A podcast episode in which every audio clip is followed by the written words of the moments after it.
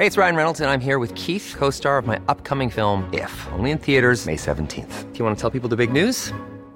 All right, I'll do. Sign up now and you'll get unlimited for $15 a month in six months of Paramount Plus Essential Plan on us. Mintmobile.com slash switch.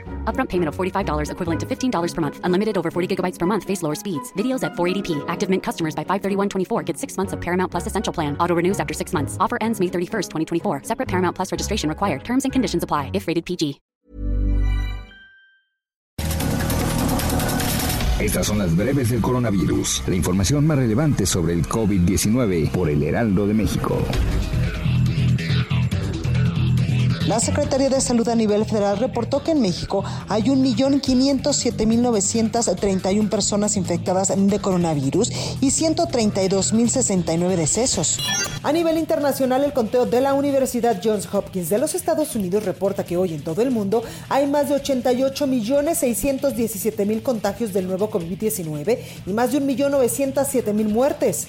La jefa de gobierno de la Ciudad de México, Claudia Sheinbaum, informó que en la capital del país se mantiene en semáforo rojo y con las mismas restricciones por tiempo indefinido. Los cambios a futuro dependerán de la evaluación de los indicadores epidemiológicos.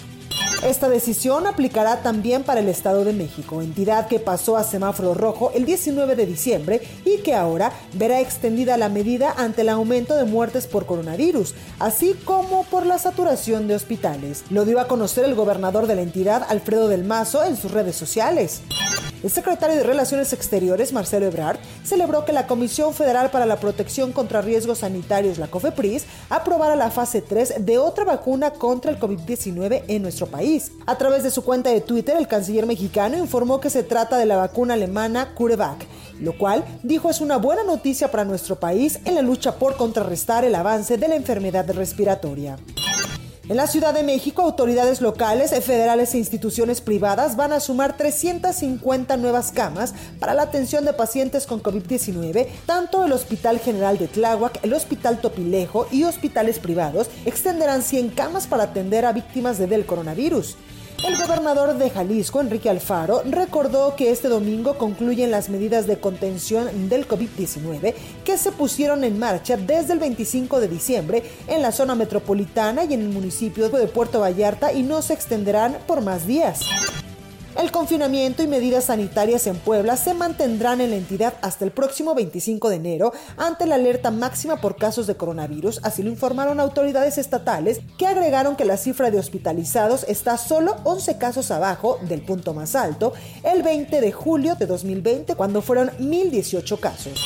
Y la vacuna de Pfizer funciona contra las variantes que existen ahora en Reino Unido, reveló un estudio realizado por un grupo de investigadores y quienes crearon en laboratorio una versión del virus con la vacuna. Para más información sobre el coronavirus, visita nuestra página web www.heraldodemexico.com.mx y consulta el micrositio con la cobertura especial.